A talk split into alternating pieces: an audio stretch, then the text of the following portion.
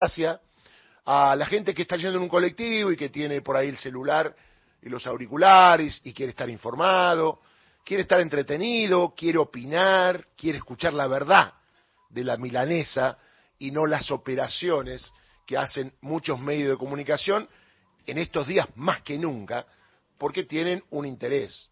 El interés de los medios hegemónicos de comunicación es que pierda el peronismo. ¿Está claro? Juegan, y no lo dicen, porque no tendrían que ser hipócritas, tendrían que decirlo públicamente. Nosotros, como medios hegemónicos, queremos que pierda el peronismo, no importa si es Massa, Cristina, Guado de Pedro, no queremos al periodismo, o me dijo al peronismo, y trabajamos en la cabeza de la gente para enfermarla, para que esté loca contra el peronismo, aunque publiquemos noticias falsas, aunque hagamos operaciones, y así va la cosa. Así va la cosa y te enferma en la cabeza tanto que haya un candidato que se llama Milei, que hace dos años llegó a la política y que haya sacado el 30% de los votos en las elecciones generales y que ahora está peleando palmo a palmo con un candidato peronista, con historia, con trayectoria, con el respaldo de un movimiento y del otro lado la nada misma. Un tipo respaldado por los medios hegemónicos, por algunos empresarios y aprovechando que estos cuatro años a los argentinos no fue mal, pero no teniendo ninguna propuesta clara, sólida y contundente más allá de la palabra cambio. Como acá en la esquina, cambio, cambio, ¿vio? Que están los arbolitos. Ahora no, por suerte, porque hay un mayor control, como debió ser siempre, acerca de los que venden dólares al precio de que después hay corridas y perdemos todos. Así que nos estamos preparando con un par de cositas que han ocurrido en el día de ayer, para ver qué importancia tienen los medios hegemónicos de comunicación. Una, el tema del ataque a la colega periodista de la televisión pública a través de una señorita, Lemoine, que usted, no amigo usted que escucha este programa, pero uno que está haciendo zapping, votó en el lugar donde viva, porque ella ya es diputada de la Nación. Y así trata a una periodista cuando le va a hacer una nota tranquilamente, y por suerte la periodista se la bancó, y fue la primera nota seria a alguien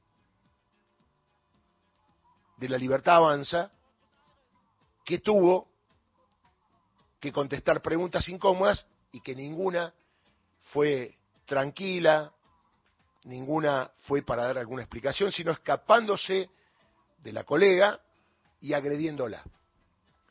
Y después, cuando le dijo que iba a privatizar los medios públicos, algo que Macri no había dicho, y si bien no lo hizo, yo no estaba en esta radio, muchos colegas de esta radio lo sufrieron, la gente de Telam, la gente de la televisión pública, usted lo debe recordar, tiene que tener memoria, ya esta tipa, con buen respeto lo digo, te, lo está diciendo, te está pensando, ¿no? Porque usted sabe que acá hay una planta permanente, yo soy contratado, me contratan por año, con lo cual una vez que termina mi contrato es una decisión de las autoridades que manejan la radio continuar o no. Pero hay gente que está acá en blanco y que tiene relación de dependencia. Pregunto, porque a veces hay algunas dudas. ¿Hay alguien que trabaja acá que no escuchó a Lemoyne? Bueno, yo le cuento. Porque por ahí se dicen que algunos no tienen decidido el voto. Digo los que trabajan acá, los que trabajan en Telan y la televisión pública. No jodamos, ¿no? Ustedes trabajan acá, están en relación de dependencia. Está claro que no hay duda, ¿no? ¿A quién van a votar? Lo digo por usted, no por mí, no tengo nada que ver, ¿eh? Yo estoy contratado. Pero esto de hablar por los otros, que a lo mejor los otros les gusta que le digan que lo van a privatizar y lo van a echar, estamos ante kamikazes. Y en una elección, la verdad, competir con kamikazes, complicado. Lo mismo va para Telan, lo mismo va para la televisión pública. Digo, si con esto no saben dónde pararse, estamos complicados. Por eso, por más que yo hable y diga, si alguien que trabaja acá y que lo van a echar se pone contento y, vota mi ley, estamos complicados. Extensivo a Telam y extensivo a la televisión pública. Esto es un ejemplo como muchos otros lugares públicos. Ministerios, subsecretarías, secretarías.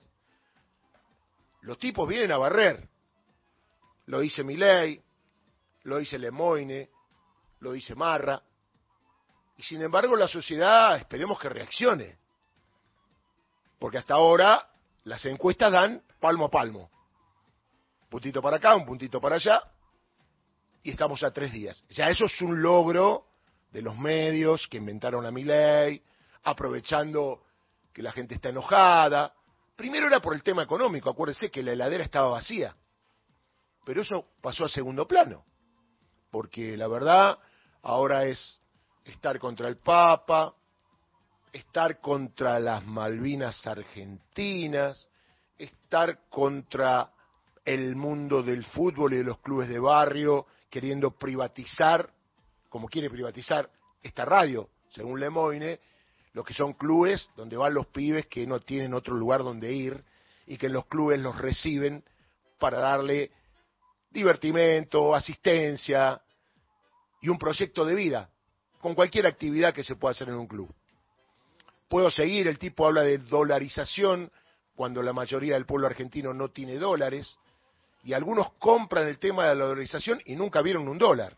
Es raro, ¿no? El tipo quiere destruir el peso argentino, o sea, quiere violar la Constitución. Y ayer vimos, más allá de lo de Lemoine, que, imagínese si Massa trataba así a un periodista o alguien del peronismo trataba así a un periodista. Obviamente la tapa de todos los diarios. Es la doble vara. En un caso. Y la otra, vio que detuvieron a Fariña, el famoso arrepentido. ¿Se acuerda cuando fue la Rosadita? Nos mostraban hasta la madrugada cómo contaban la plata. Bueno, ayer contaba la plata también, Fariña. Y fue detenido. Y era un hombre clave de Patricia Bullrich para acusar a Cristina Fernández de Kirchner. ¿Se acuerda? Tenga memoria. Le inventaron causas a Cristina de la mano de Fariña. Que ya tiene una condena a tres años y seis meses, que está en una causa por la compra de un campo y que ahora se le encontró mil millones de pesos en una cueva de juramento y libertador. Y los medios hegemónicos, nada ayer, absolutamente nada, de coté. ¿Se acuerdan de la Rosadita? Mañana, tarde y noche. ¿Se acuerdan del Rossi? Mañana, tarde y noche. Mañana, tarde y noche. Y lo llaman todavía, algunos medios, recordando la Fariña, de la ruta K. Y terminó el juicio y no hay ningún K. Y ya fueron condenados Fariña, Lázaro Báez, sus hijos, eh, otras personas, y no hay ningún K. Sin embargo, el grupo Clarín, que está desesperado, sigue poniendo la ruta del dinero K donde Fariña fue condenado. Nadie K. Fariña fue condenado. ¿Está claro? Y llevando el término más político económico, ayer Milei fue a ver a los empresarios, que lamentablemente lo ven como un monigote, pero no se lo dicen en la cara, se ríen cada vez que habla y se va, porque ayer cuando ratificaba que no iba a negociar con China, porque teóricamente es un país comunista, autoritario, el presidente de los Estados Unidos, Biden, ¿con quién estaba reunido? Con Xi Jinping, el hombre fuerte de China. ¿Y qué pasa? Y Milei sigue diciendo lo que dice. ¿Y sabe de qué hablaron? del cambio climático, mi ley, y de defender lo natural que tiene el planeta, mi ley. Está en otro mundo. Hay gente que quiere votarlo que también está en otro mundo y ojalá no se den cuenta de la realidad porque eso implicaría que gane las elecciones. Mejor que se queden con esa idea de que viene un loco, quiere romper todo, quiere meter miedo a los argentinos con esas bandas de fascinerosos que lo rodean, y usted va y lo vota. Cuidado, ¿eh? porque no hay votos inocentes. Usted es un hombre grande, los pibes tienen 16, ya pueden pensar, y deben saber lo que votan. Basta de esto de decir, bueno, pero quieren un cambio. ¿Qué es cambio? Cambio, repito, acá en la esquina. ¿Cuál es el cambio que se viene? ¿Cuál es el cambio con beneficio a los ciudadanos? Porque lo que quiere hacer mi ley es un ajuste ¿Y quién es perjudicado con el ajuste? Todos, los que lo votan y los que no lo votan. ¿Está claro? No hay diferenciación. Y una cosa que me llamó la atención, me dejé la constitución en el auto, porque yo ando en este tiempo mucho con la constitución, porque mi ley está al margen de la constitución, porque está al margen de la democracia. Lo único que hace es hacer uso de la democracia para romper la democracia. Es complicado eso. Es como meter un mercenario para que juegue para un lado y cuando llega te rompe a los mismos que te contrataron. Ayer cuando Milei le hablaba a los empresarios, todo leído lo que dijo, todo leído, nada espontáneo y una lectura rápida en los tonos que tiene Milei, los empresarios, algo nunca visto en 40 años de democracia, a una persona que es diputada de la nación y que va a ser candidato, los empresarios le leyeron una súplica como haciéndole recordar que acá hay una constitución nacional y que la tiene que respetar. ¿Usted está dando cuenta de lo que le digo? A un candidato a presidente los empresarios le están diciendo que respete la constitución. Recordemos que cuando juran los presidentes lo hacen por la constitución. Es más, yo como abogado tuve que jurar por defender la constitución. Y sin embargo, en algo que nunca se vio, Vamos a ver si hoy a Massa, que va a la misma reunión, le dicen lo mismo. Uno supone que no. No entendemos nada. Si los empresarios, los dueños de la Argentina, le dicen a Milei, respetar la Constitución. O sea que saben que no la va a respetar. Porque a mí me dicen, tenés que hablar por el micrófono. Sí, hombre, si no, no salgo al aire. Si alguien me dice eso, me está diciendo que no soy democrático, en este caso que no soy periodista, o que no soy locutor, o que no soy hombre de los medios. Y lo final, final de todo, por esta locura que estamos viviendo, en un país psiquiátrico, como dice mi amigo el doctor José Ubeira, encontramos con el señor Ernequian, uno de los dueños de la Argentina, un empresario poderoso que ayer dijo que tiene 3.700 empleados, cuánto poder, cuántos bienes, es el hombre de Aeropuerto 2000. Muchos dicen un empresario respetado. No tengo la suerte de conocerlo, nunca trabajé para él y como es un hombre que trabajó en los medios, tampoco trabajé en ninguno de los medios que estuvo en su momento Eurnequian. Pero ayer Eurnequian dijo públicamente ante un candidato a presidente de los argentinos que se llama Javier Milei. A ver, si estás en el tacho pone más fuerte, y si no lo escuchaste, porque los medios hegemónicos medio que te lo ocultaron, aunque hoy lo ponen porque claro, es lógico. Lo que están haciendo los medios hegemónicos ahora es decir, mira que si gana, bueno, yo algo levanté la mano. Eh, me gusta porque es contra el peronismo, pero cuidado con el personaje. Que le van a soltar la mano si gana. Acuérdese lo que yo le digo.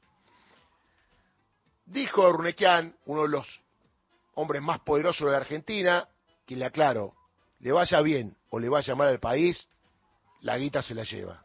¿Está claro? Para que le quede claro. Entonces, dijo a Urnequian sobre mi ley, tengo 3.700 empleados en mi empresa y uno salió fallado. El fallado es el que puede ser presidente de los argentinos. ¿Usted se da cuenta de la gravedad institucional de lo que acaba de decir Urnequian? Un hombre que está salvado, que no va a tener problemas ni él ni sus futuras generaciones.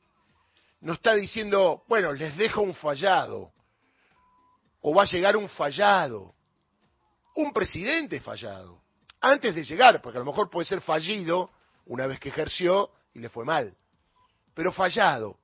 Muchos argentinos saben que están votando un tipo fallado como empleado de una empresa. O sea, no sirvió para ser empleado de una empresa y ahora teóricamente va a servir para ser presidente de la nación. Digo, acá no hay nada que inventar, no hay que ser subjetivo. Vio que dice que el periodismo es subjetivo porque tiene su opinión, sino hay que ser objetivo. sepa el que va a votar a mi ley que va a votar a un tipo fallado, que habla con los perros, está contra que las Malvinas son argentinas, que dice que el Papa es un maligno, que quiere dolarizar en un país donde no hay dólares, que quiere terminar con las empresas públicas y dejar un montón de trabajadores afuera, que quiere privatizar los medios públicos. Todos los países del mundo tienen medios públicos. Que quiere quedarse con IPF y vendérsela a los acreedores como parte del pago de la deuda externa. Que quiere terminar con aerolíneas argentinas para que haya aviones que no vayan a esos lugares donde no se llega porque no son redituables.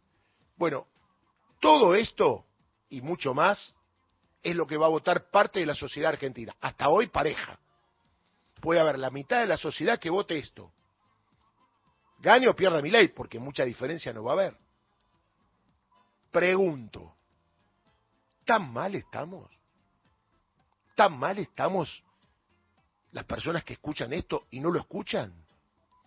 ¿Qué creen que el cambio es automático? ¿Que una persona que dice esto podrá cambiar algo para mejor suerte de los argentinos? Ya ayer empezó a decir que, bueno, en realidad, si él gana, la inflación se va a bajar dentro de dos años. Massa no dice eso, ¿eh? Dice que va a trabajar para bajar la inflación. Este mes bajó. Ya sé que es alta, pero bajó. A lo mejor es una ruta que comienza a partir de ahora con un mantenimiento o descenso de la inflación con control de precios y otra actitud de masa que será distinta como presidente a la que tiene como ministro de Economía. Ya lo ha dicho muchas veces. Todos aquellos que uno habla y que se encuentra y que votan a mi ley, que a lo mejor uno tiene un conocimiento de la persona, no saben por qué votan a mi ley. Y estoy hablando de gente que estudió, pasó por la universidad pública, están tan cegados y con tanto odio que no lo saben. Pero sin embargo te dicen, me da miedo el tipo. Entonces, estos dos días, que son claves para mí, pasa por esta frase que circula como base del resultado de la próxima elección. Soy antiperonista, pero el tipo me da miedo. Repito, soy antiperonista, pero el tipo me da miedo. Es una frase que resuena en un montón de lugares. Que vos le preguntás, hoy votan a mi ley. Soy antiperonista, pero el tipo me da miedo, subraye. Pero el tipo me da miedo. Y la pregunta es, ¿qué es peor? ¿Ser antiperonista o tener miedo durante mucho tiempo? Porque los peronistas no me están haciendo nada malo. En todo caso, gobernaron mal.